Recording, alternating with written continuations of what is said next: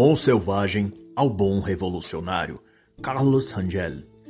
Este não é um audiobook da obra, mas uma análise em que faço comentários sobre pontos relevantes e que coadunam a realidade atual do país e mundo que estamos.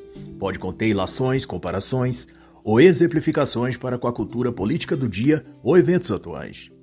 O autor foi venezuelano nascido em Caracas. Foi escritor, jornalista e diplomata. Além de ter atuado como diretor de revista e apresentador de televisão.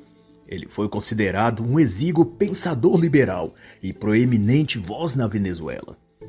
Nos anos 1960 e 1970, a América Latina afundava no comunismo, seguindo o trilho da Revolução Cubana, e Rangel já se posicionava contra esse modelo político e ideológico, prevendo miséria e colapso não apenas em Cuba, como na própria Venezuela se seguisse nessa direção. E como profetizado, Cuba se enterrou na mais absoluta decadência, e a Venezuela, desde Hugo Chávez e depois pelas mãos de Maduro, também abraçou a aniquilação econômica, cultural e política que o socialismo sempre tem a oferecer. Ele viveu de 1929 a 1988 e seu falecimento se deu por suicídio, por motivos nunca esclarecidos. Especula-se que ele estava em profunda tristeza devido às perseguições que sofria há anos da militância esquerdista de seu país e até internacional. Mas também comenta-se que a causa da sua tristeza tem a ver com a sua filha caçula que envolveu-se com drogas na época. Em quaisquer dos casos, foi uma perda inestimável para todos os que amam a liberdade, prezam pelos valores ocidentais e devotam-se à vida intelectual. Esta obra, por sua vez, é um legado da mais alta importância e comprovado até pelo peso do seu prefaciador, que foi ninguém menos que o prestigiado intelectual francês Jean-François Revel, que vai escrever que a obra de Carlos Angel explana não apenas o contexto latino-americano, mas também o mundo ocidental no seu todo. Pois, para Revel, boa parte do mundo contemporâneo já também reproduzia os mesmos fracassos, a mesma impotência e as mesmas ilusões que Rangel estava a ver na Venezuela, que sabemos qual o nome utiliza: marxismo. E dessa concepção se tem que a América Latina se desenvolveu a partir de uma alquimia que mistura censura, culpa desonesta, espírito de rivalidade, sentimento de inferioridade e paternalismo estatal. E o filósofo francês François Revel diz que são essas coisas venenos com os quais os latino-americanos se alimentam. E concernente a isso, Revel faz ainda outra constatação, e que sintoniza muito o que na época contemporânea, mais de 40 anos após a primeira publicação desse livro, está a acontecer bem diante dos nossos olhos. Ele menciona que a Europa estava, naquele período, envolta numa mitologização acerca da América Latina, inundados por informações falsas e distorcidas para que parecesse aos europeus que os latinos eram vítimas de uma elite branca norte-americana que colonizava, explorava as florestas e também os nativos indígenas, e que a população pobre e analfabeta não tinha cultura nem sabedoria para administrar suas próprias vidas ou territórios. O mesmo itinerário ideológico que hoje na era da internet, também repercute no imaginário dos europeus em geral.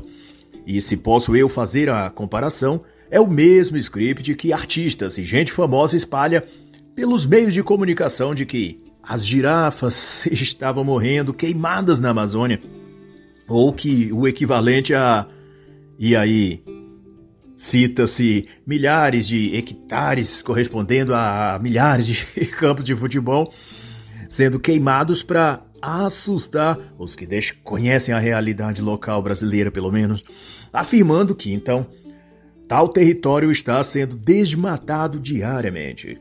E sob o pretexto de libertar as minorias da opressão patriarcal, racial do homem branco capitalista, cria-se então inúmeros movimentos e ONGs sociais, ambientais e por aí afora, todos financiados com dinheiro público e com contribuições estrangeiras. E Daí fomenta-se o surgimento de líderes carismáticos e populistas que representarão essas massas oprimidas em cargos políticos e então subirão ao poder dominando toda a máquina pública administrativa. Portanto, todo esse discurso sobre oprimido e opressor, minorias marginalizadas, o racismo estrutural contra o índio, o negro, a mulher e blá blá blá, é sempre uma retórica estratégica para ascender militantes e ativistas a funções dentro do Estado e de lá cooptar outros setores de poder e expressão da sociedade, como setor jurídico, econômico, artístico, cultural e por aí vai. Sem que para essa tomada do poder ou revolução necessite de conflitos armados ou guerras civis. E é então que Carlo Rangel vai a termo dizer que os latinos-americanos têm a seguinte peculiaridade: não está nunca satisfeito com o que é, mas ao mesmo tempo não tem certeza sobre o que quer ser. Mas essa característica, no entanto, desfavorece aos próprios latinos que acabam seduzidos por quaisquer cantadas baratas de qualquer bebum da esquina política, sendo levados a acreditar nas promessas de que fará uma grande lua de mel com todo o povo, isso é, que restaurará a grande pátria bolivariana e trará orgulho, riqueza e bem-estar social para a população que está confusa e perdida. No caso, fazendo um, um parênteses aqui, a Grande Colômbia como era chamada, compreendiam os territórios do que é hoje a Colômbia, a Venezuela e o Equador, antes de serem emancipados e se formarem países independentes. Mas no final, se cumpre sempre o que o venerado Simão Bolívar, herói latino, disse profeticamente: América Latina é ingovernável, disse ele. A única coisa que se pode fazer na América do Sul é emigrar. e disse ainda, como se estivesse ele incorporado pelo espírito de Nostradamus e visto o futuro no Brasil, Venezuela, Nicarágua, Argentina, que uma turba de rebeldes, falando ele, Simão Bolívar, sobre a América Latina, tomará o poder e deles passará para tiranos mesquinhos até restar só o caos primitivo. E o autor vai também ponderar que, não obstante a influência política e militar no período das colonizações, pesa também na estrutura psíquica dos cidadãos latinos a carga ideológica estrangeira. E não vem esta dos países que colonizaram a América do Sul, Espanha e Portugal majoritariamente, ou mesmo a França, Holanda ou a Inglaterra em certo grau, mas de mais longe ainda, vem de uma cultura totalitária, marxista, soviética, das camadas mais extremas dos regimes da Rússia, China ou até Coreia do Norte. Mas vocês entendem que Angel reflete que muito dessa mentalidade latina, alinhada ao pensamento totalitário de países socialistas no passado ou no presente, advém de uma percepção equivocadamente romântica, que em dado momento penetrou nessa parte do hemisfério e ganhou lugar no coração das pessoas. Trata-se da premissa de que os europeus ao chegarem nas terras primitivas da América Latina, encontrou povos e civilizações puras, de gente não contaminada ou desviada para a maldade que tinham os povos do mundo civilizado da época, a parte europeia do mundo. E foi no contato com o branco europeu que essas culturas nativas teriam se corrompido.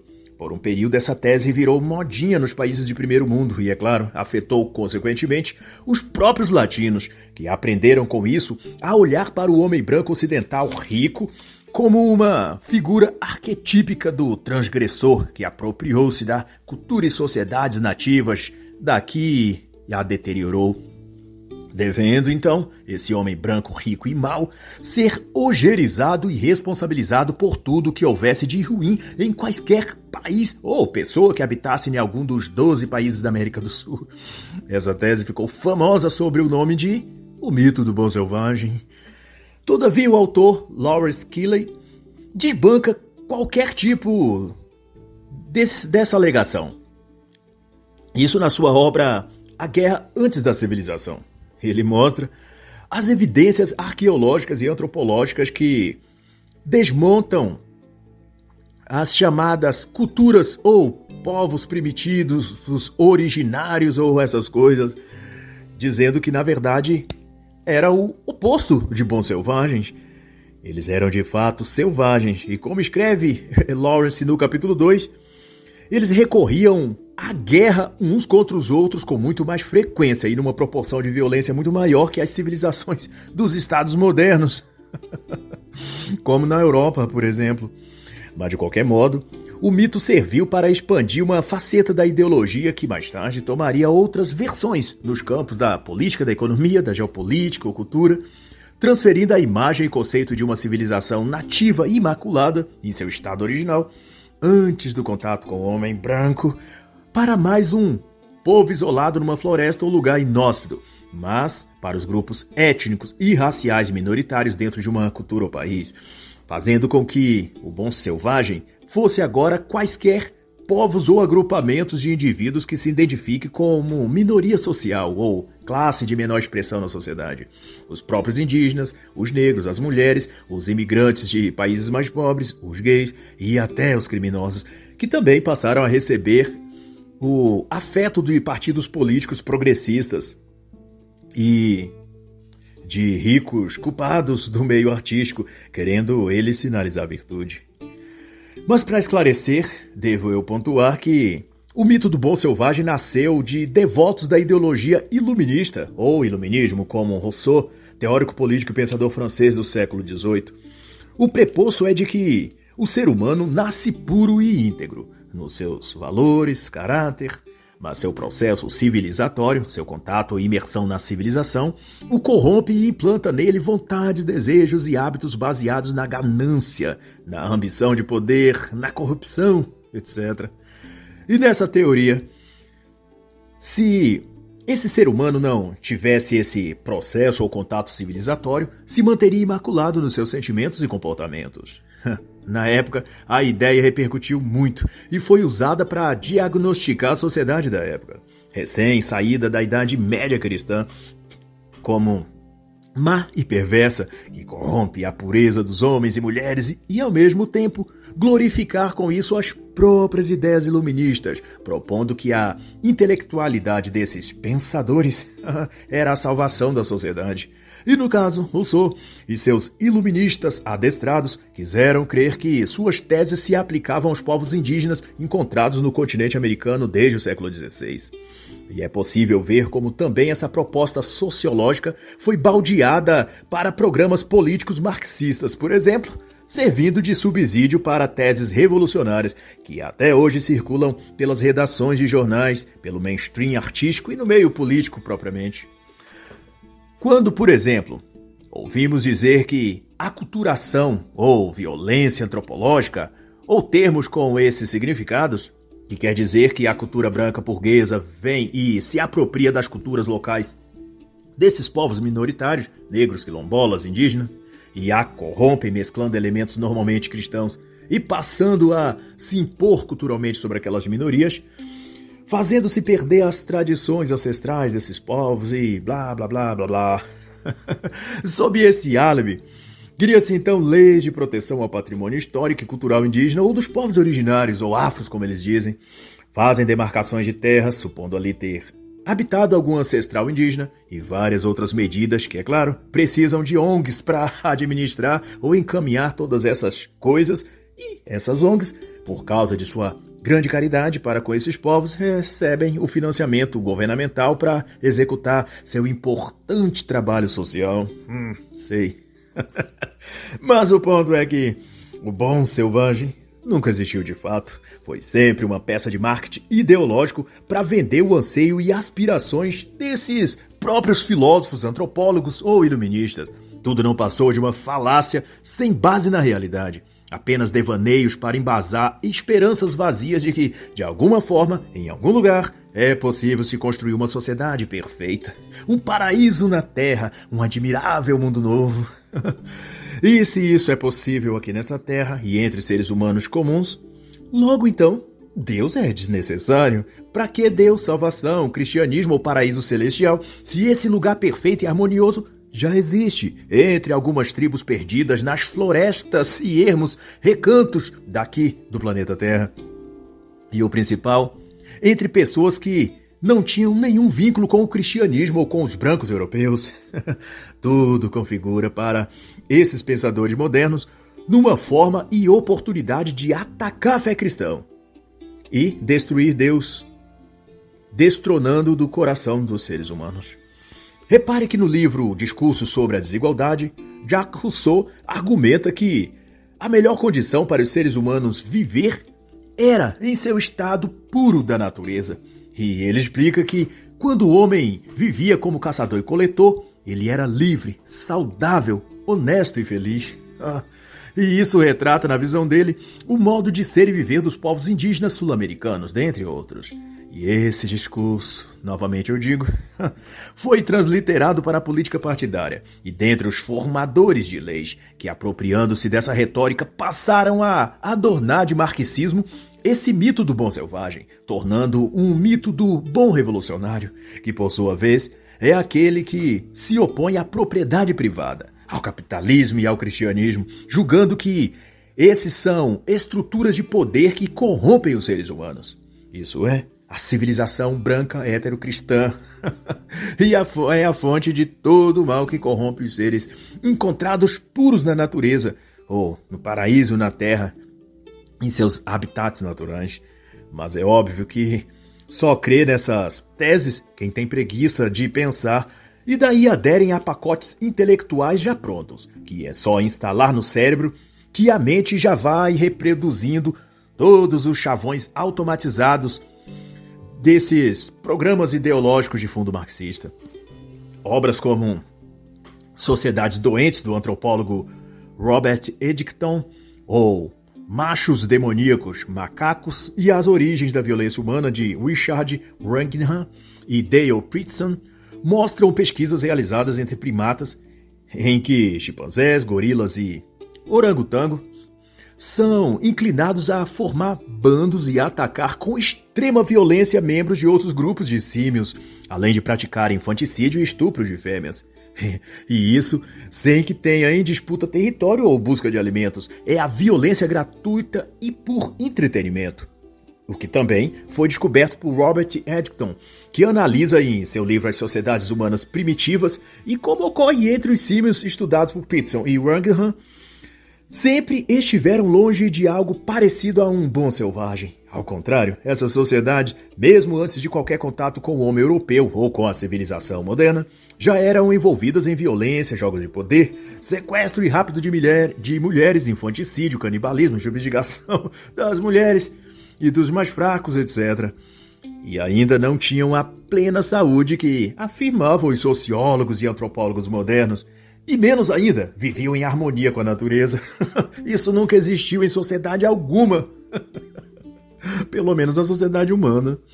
Mas como é o objetivo dessas teorias, a narrativa serviu ao propósito para o qual foi criado, o de empurrar as massas para um bojo e moldura mental marxista, onde que o raciocínio lógico é se o desenvolvimento e modernidade industrial foi que gerou as sociedades atuais, as ocidentais pelo menos, logo a razão dessas sociedades se afastarem da sua natureza boa original, como era quando viviam nus e descalços na natureza, é justamente esse processo de industrialização que trouxe consigo o capitalismo e deste a ganância, a exploração, a violência.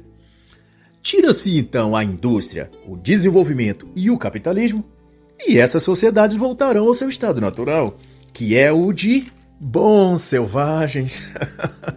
e toda essa retórica é a retaguarda das ações políticas de governos em todo o país em que a esquerda chega ao poder. E é seguida pelos magistrados daquela nação que consolidam leis e jurisprudências para efetivar a guerra contra o capitalismo e contra o desenvolvimento. Vede como o que mais a esquerda faz é tentar inviabilizar que o país avance sua tecnologia, sua agricultura e sua industrialização.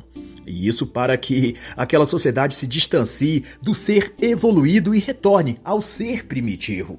Até as cidades e máquinas serem sucateadas e as florestas e animais voltarem a tomar seus lugares originais e os seres humanos que sobreviverem ao processo de desindustrialização também volte ele a ser um tipo de selvagem, correndo nu e feliz pelas matas, savanas e florestas, comendo do que a natureza lhe dá e livre de ambições, disputas por cargos ou salários e desapegados de quaisquer propriedade, inclusive do próprio corpo, que no modelo bom selvagem de mundo também não pertencerá a ele, mas será de todos. Tudo é comunitário, até o sexo. E disso fica patente, mas também é isso enlecado pelo autor, o porquê de a América Latina nunca ter se desenvolvido, nunca ter saído de sua condição de terceiro mundo ou país emergente. A esquerda, em todo lugar que chegue a cargos de governo, busca obstruir tudo que favoreça o capitalismo e a industrialização, com base nessa cosmovisão recebida em pacote pronto do marxismo internacional desde as épocas das Primeira e Segunda Internacional do Partido Comunista. E é curioso que até mesmo aqueles que se beneficiaram com o capitalismo e se tornaram mega milionários, como Schwab, Gates, Soros, e todo o clubinho de chamados investidores internacionais, guerreiam agora para destruir a economia capitalista global sob o álibi de que a industrialização, a exploração do petróleo, a geração de energia elétrica, com queima ou exploração de recursos naturais, estão assassinando a mãe Gaia. E para salvar o planeta, as florestas e os animaizinhos, temos de retornar ao estado natural da Terra, à sua condição original, onde o homem era um bom selvagem e vivia em harmonia com a natureza. e não é isso que significa o que disse Klaus Schwab no Fórum Econômico Mundial? De que no futuro não teremos nada e seremos felizes. A teoria do bom selvagem posterga que onde era só natureza e vida vegetal e animal livre, os agrupamentos humanos viviam felizes, saudáveis e tinham tudo em comum. Não eram donos de nada e todos utilizavam tudo conforme precisavam naquele momento e em seguida deixavam ao uso do seu próximo. Ninguém tendo nada, mais feliz. Mas, como sempre se encobrem do manto da hipocrisia, esses líderes globais querem reduzir a sociedade humana a bons selvagens, sem posses, sem propriedade privada, sem veículos poluentes, sem casa própria, a moradia também será coletiva, sem recursos de subsistência além do básico. Mas eles mesmos, os que elaboram o mito e o espalham pelo mundo, esses terão castelos, palácios, carne vermelha para comer em churrasco, eletricidade até na piscina para aquecer a água e por aí vai. Todo o extremo revolucionário também é um extremo hipócrita.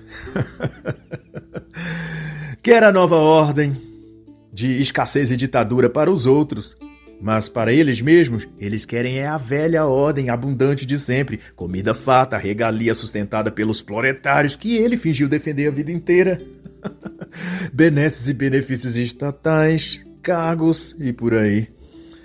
Todos os grandes financiadores das ONGs ambientais e climáticas que defendem o veganismo e a extinção dos motores poluentes e de CO2, como carros, isso eu fazendo uma constatação aqui, comem carne vermelha e nenhum é vegetariano, e também voam em jatinhos particulares que poluem mais que veículos terrestres, e moram eles em mansões que consomem quantidades enormes de energia, de água, de recursos do solo e tal e tal. Eles defendem o fim do capitalismo para você e para mim, mas para eles é abastança e autoconsumo. o comunismo 2.0 que Harari e Zizek tanto gostam de apregoar. Esse comunismo é repartido da seguinte maneira: uma dose de comunismo para nós e duas vezes mais de benesses para eles. Tudo que eles mesmos conquistaram e mais aquilo que tomou de você ou de mim. Quando disse que você e eu também não teremos nada e seremos felizes. Esse é o comunismo 2.0. O problema é que a parte de não ter nada é a que sempre se cumpre dessa profecia. Quando um comunismo, um comunista então chega ao comando de um país, mas a parte de ser feliz, ah, isso fica para depois.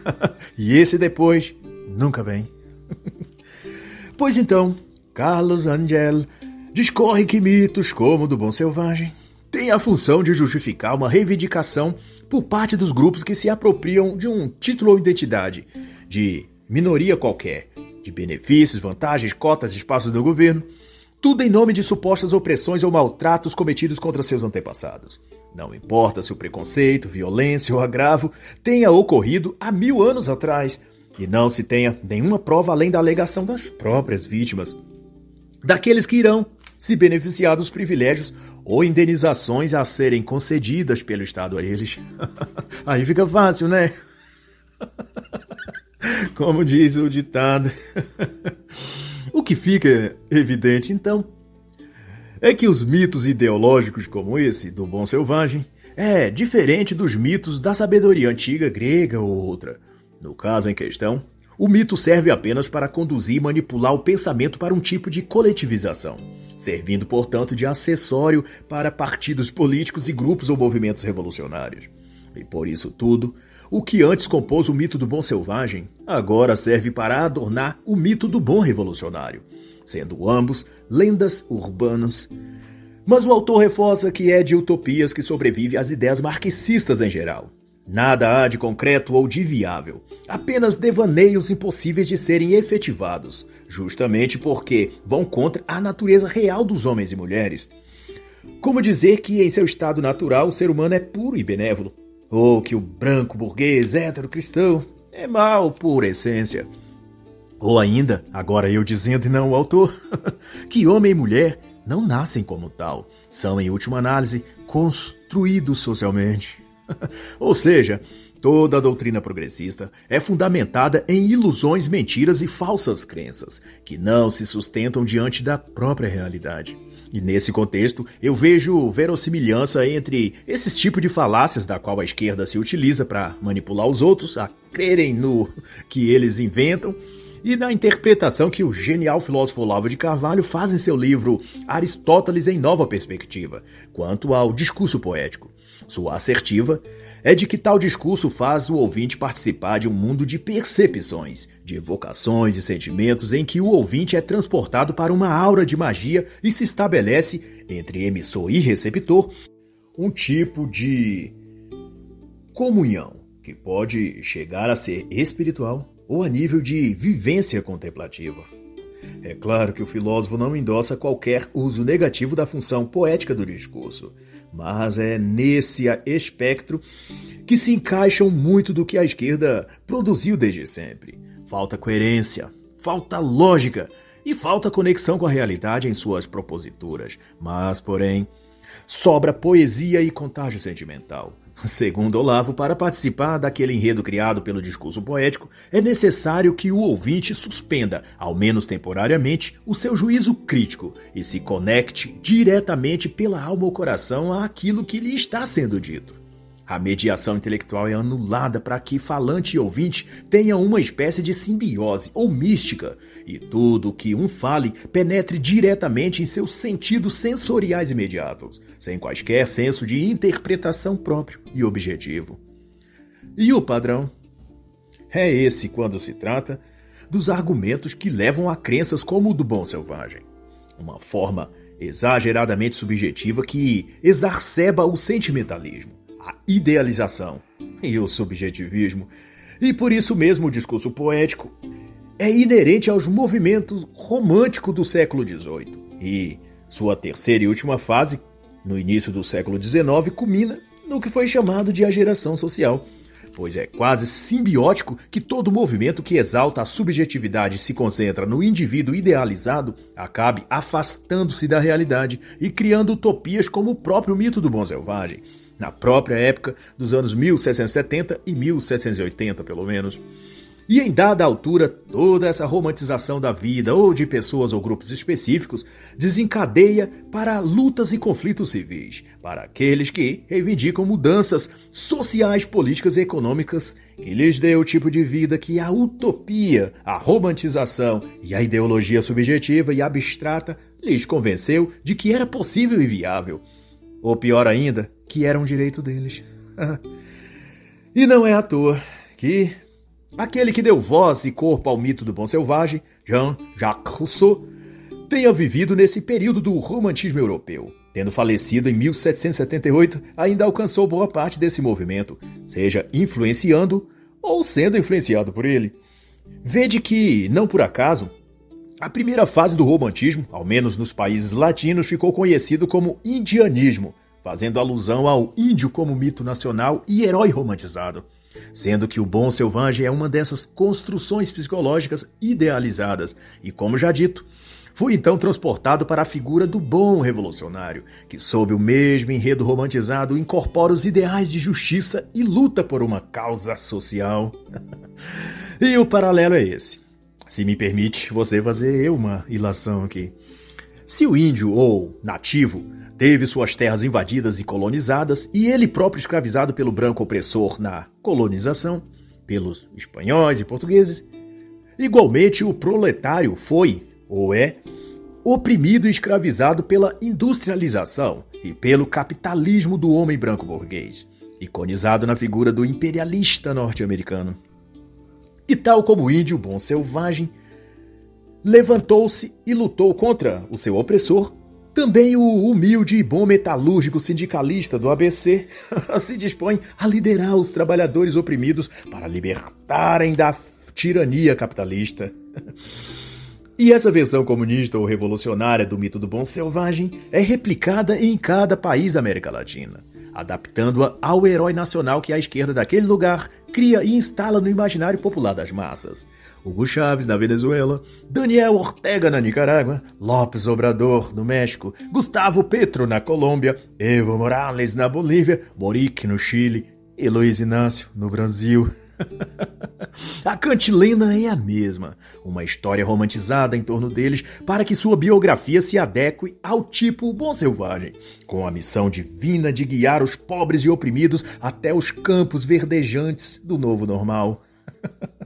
E assim como Moisés tirou o povo de Israel do Egito, onde eram escravizados, e os levou milagrosamente para a terra prometida de Canaã, Lula, Boric, Obrador, Nicolás Maduro ou qualquer outro bom revolucionário também libertará as minorias trans, raciais, sociais ou de alguma categoria nova das garras escravizantes do mercado de trabalho. E então, com muitos milagres no percurso, tipo fazer uma família inteira sobreviver só com o Bolsa Família. Fazer uma criança que nasceu menino virar menina. Fazer o povo crer que vai comer picanha todo final de semana com preços baixíssimos. Então o povo liberto do império capitalista chegará enfim à terra prometida de Alexandre de Moraes, ou de Klaus Schwab, ou de Bill Gates, ah, ou de qualquer desses deus iluminados que for. Mas o itinerário do bom selvagem, ou o perfil psicológico do bom revolucionário, ser simples e trabalhador, devotado à justiça, querido e amado por todos, um líder por vocação, alguém que sofreu injustiças e teve sempre uma conexão com a natureza, com as camadas pobres da sociedade e tal. Então, é um roteiro padrão que a esquerda inventa para seus ícones ou garotos propaganda, a fim de maculá-los com uma aura messiânica e ele ser usado como isca para atrair seguidores e massa de manobra para o partido e causas comunistas. Hugo Chávez, que liderou a Venezuela de 1999 a 2013 e depois ainda deixou o Nicolás Maduro para terminar de cagar o país inteiro, foi filho de professores primários assalariados, muito humildes, e viu na carreira militar uma das poucas alternativas para tentar ele vencer na vida e ajudar o seu papai e sua mamãe. Já Ortega, o líder nicaragüense, também teve uma vida sofrida. Sua mamãe foi presa pelo regime do governo da época acusada de subversão e associação com golpistas. Ah, imagina. Tiveram então de se mudar e ele só conseguiu estudar até a sexta série do fundamental. Aos 15 anos de idade, ele também foi preso acusado do mesmo crime de sua mãe. Depois foi preso novamente e, como Moisés, que para não ser morto teve de fugir ainda jovem do Egito, Ortega também fugiu para Cuba e lá treinado como guerrilheiro revolucionário, voltando muitos meses depois para se integrar à revolução sandinista que libertaria o povo e levaria para a terra de leite mel marxista. Já Gustavo Petro, líder ambientalista da Colômbia, também teve uma trajetória de lutas e superação, como todo herói comunista. Desde cedo, mostrou-se estudioso e vocacionado, teve sempre as melhores notas e foi um filho e neto exemplar, liderando desde jovem movimentos sindicais e culturais, expondo seus talentos e habilidades, assim como Moisés, aprendendo toda a ciência e conhecimento no Egito, enquanto se preparava para sua grande missão de liderar o povo judeu para a liberdade, longe do capitalismo egípcio. E o mesmo segue para Evo Morales, indígena e agricultor da planta de coca, na Bolívia. Ou todo outro personagem que o comunismo exalte, incluindo o bom selvagem brasileiro de nove dedos. São todos caricaturas fabricadas e vendidas como originais, mas sendo cópias mal feitas do mesmo molde e da mesma forma, e plagiando descaradamente as histórias e eventos bíblicos relativos a Moisés, aos profetas do Antigo Testamento, a Jesus ou aos apóstolos. O ex-detento e bom revolucionário líder no Brasil não fez já comparações com situações bíblicas, por exemplo, dizendo que foi mais chicoteado do que Jesus.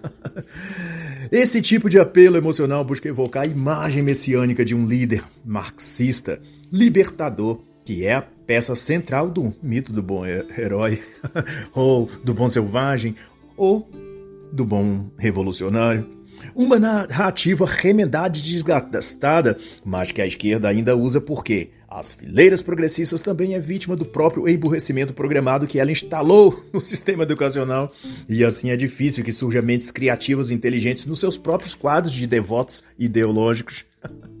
Mas enquanto ferramenta de engenharia social, o mito do bom selvagem deu resultados e serviu para consolidar nas mentes populares a premissa de que a riqueza, o sucesso pessoal ou financeiro, a prosperidade material, etc., eram resultados de uma exploração do modo de vida e do próprio indivíduo bom selvagem. Isto é, os exploradores garantiam riqueza para si através da apropriação de tudo aquilo que antes pertencia a todos os bons selvagens livres. E esses Nunca ousaram ter para si o que era de todos, porque não estavam contaminados pelo vírus da ambição e ganância do homem branco. Hétero, é claro. porque se o branco for de outro gênero, fluido, não binário, intersexual, pan ou qualquer coisa assim, de algum modo milagroso, ele não se contamina com esse vírus e permanece puro, imaculado imune. assim como o bom selvagem clássico. Mas a questão aqui é que a Europa do século XVI, e isso o autor vai dizer, estava em busca de se livrar da bagagem medieval na cultura, na religião e na política e vida social. E por isso, dispostos a abraçar qualquer teoria que preenchesse sua imaginação e lhes desse algum afago emocional. Ao chegar no novo continente, nos conta também o autor, para se ter ideia, Colombo deslumbrou-se com os nativos e a beleza intacta das ilhas do Mar do Caribe. E escrevendo aos reis europeus, disse que não havia gente melhor e mais pura no mundo, de linguagem suave, inocência convicta e total ausência de ganância, de ambição ou violência. Hum, e olhando assim, parece até a descrição de alguma entidade angelical vinda da parte de Deus. o que não pode de forma alguma está correspondendo à realidade, pois desde o Jardim do Éden, Caim e Abel já saíram do paraíso trocando tapas. e na Torre de Babel, vemos a evidência da ganância, ambição dos humanos querendo a glória, o domínio, o poder. Mas esse é o discurso poético, cheio de imaginações arrebatadoras que ignoram a lógica ou razoabilidade para arrebatar o pensamento e eclodir sentimentalmente os espectadores. E é o mesmo esquema psicológico que está por trás das narrativas da esquerda em todo lugar no mundo. Demonizam veementemente o adversário e exuberam a si mesmos como portadores das mais sublimes virtudes. Para que na fértil mentalidade do cidadão comum, devidamente moldado por telenovelas emotivas da Rede Globo, aqueles líderes carismáticos da esquerda lhes pareçam messias, homens enviados por Deus para libertá-los de todo mal. é por isso que os políticos e partidos de esquerda, fazendo eu outro comentário, tanto usam a false flag de líder carismático, com dons especiais para liderança, força, coragem e uma história de sensibilidade para com os pobres, os humildes, os explorados. é porque sabem que essa é uma imagem que magnetiza as massas carentes de salvadores e de messias. Mas antes disso, como destaca Carlos Angel, essas massas têm de ser devidamente preparadas para receber esse Messias revolucionário. E esse processo é feito por através de uma doutrinação consistente e persistente de injetar neles a autoimagem e crença de que são vítimas de conquistadores desde o seu passado histórico colonizador. A tática é deixar as massas frustradas com a sua história e origem, decepcionadas com a humanidade, envergonhadas, iradas, tristes ou indignadas.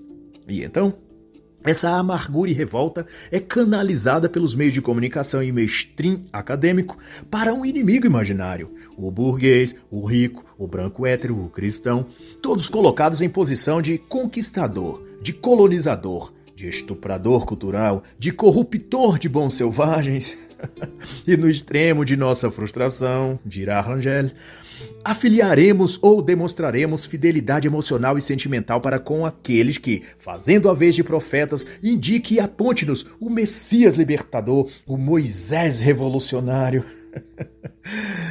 e por isso é, fazendo eu uma intervenção, que os heróis que o mainstream midiático de Hollywood e Netflix desde algum tempo se esforçam para penetrar no imaginário coletivo são sempre relacionados a alguma alegada minoria: negros, indígenas, mulheres, gays.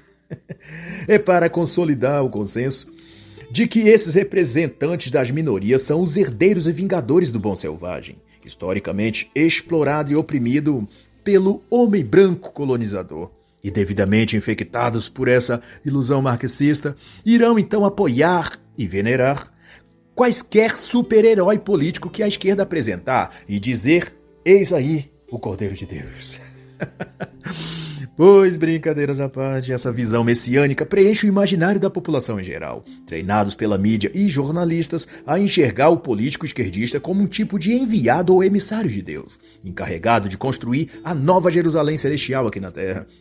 Só que, para concorrer com a narrativa bíblica, eles chamam de novo normal ou de nova ordem mundial.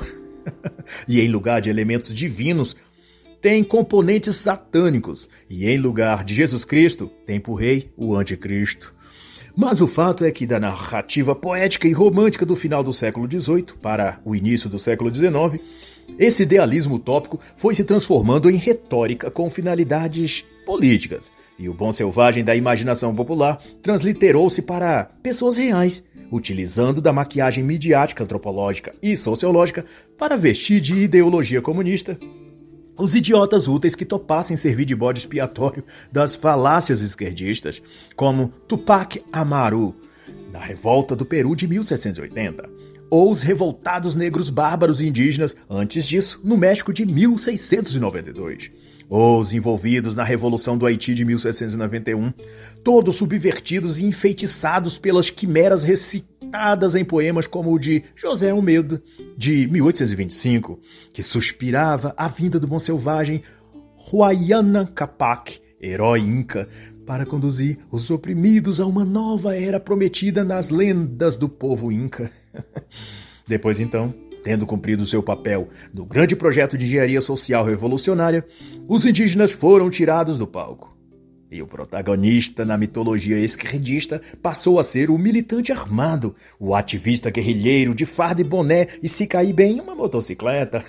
Mas no peito, e isso é o que importa, o mesmo profundo sentimento ruim contra o homem branco, burguês, capitalista, opressor.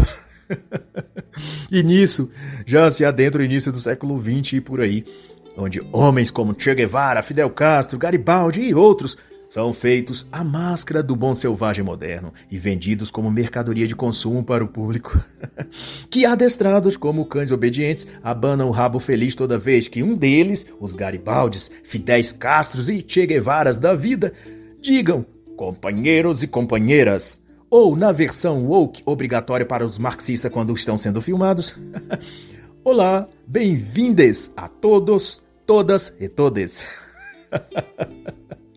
e sendo assim, Esse pensamento condensado acerca de um paraíso futuro igualitário e feliz tornou-se a propaganda oficial que o bom selvagem, agora já destilado em bom revolucionário, passou a representar e exibir, até que o próprio bom revolucionário fosse então secundarizado e toda a idolatria e idealização em torno dele fosse transportado para personagens ainda mais abstratos e ideológicos, ou seja, as minorias. Ao ponto, então, que o bom não é mais o selvagem e nem o revolucionário, e muito menos o marxista padrão, mas sim os que lutam contra a opressão heterocis normativa, os LGBTQIAPN+. Eles são os bons. e assim está escrito. E a condenação é esta que a luz veio ao mundo, e os homens amaram mais as trevas do que a luz. João 3:19.